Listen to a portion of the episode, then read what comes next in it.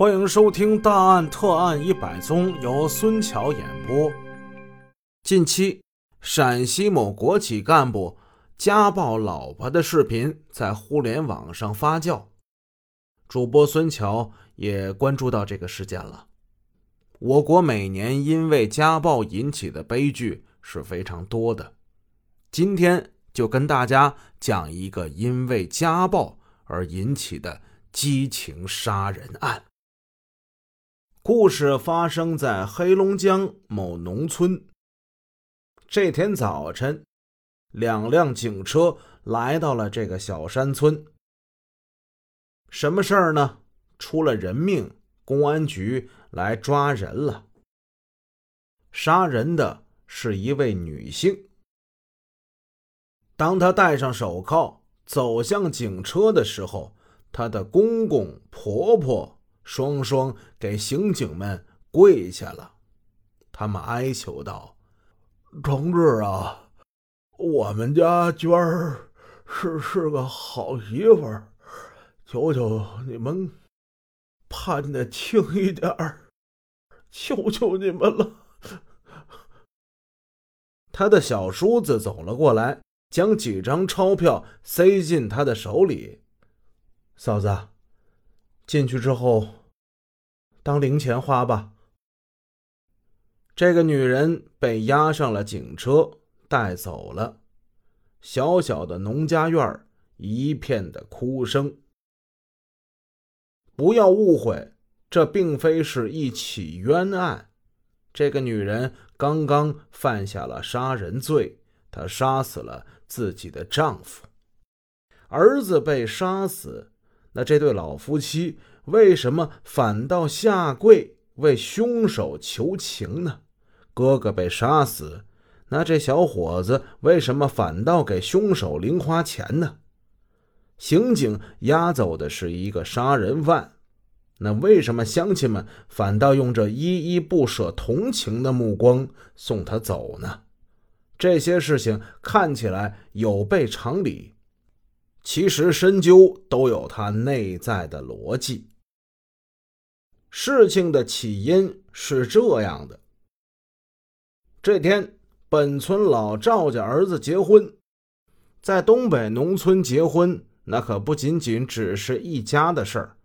只要是谁家结婚，那都觉得那是整个村里的事儿，左邻右舍那是全力的帮忙。婚宴摆不下了，那就在邻居孙福全他们家后院摆了几桌。两家只有一墙之隔，关系处的如同一家人一样。老赵家摆不下了，那在你家摆几桌，该花多少钱如实上报就是了。两家好的跟一家人差不多。这种情况在城里比较少见，但是在东北农村，这种情况司空见惯。今天老孙家这边主要招待的是。娘家的客人，东北啊叫娘家且，这娘家且呀不好答对。通常来讲，事儿都是比较多的。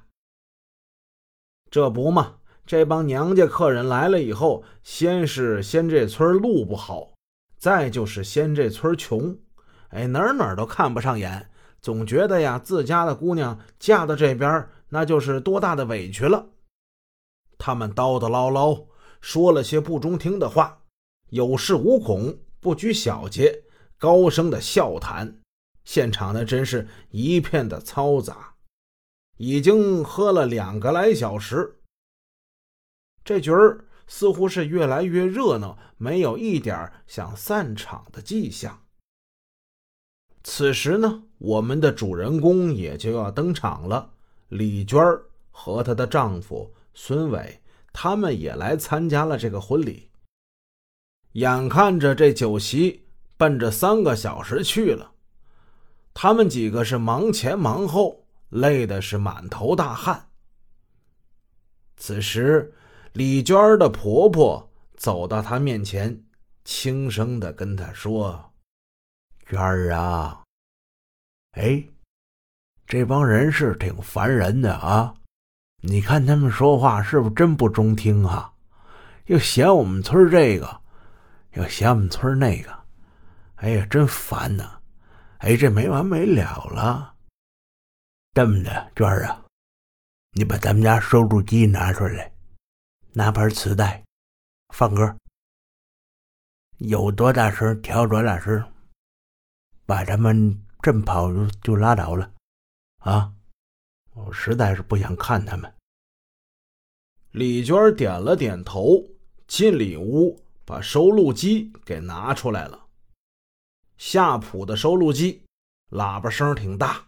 他拿了一盘磁带，放了当时的流行歌曲，调动开关，把这个音量调到最大，摁下按键，这音乐就起来了，声音是震耳欲聋啊！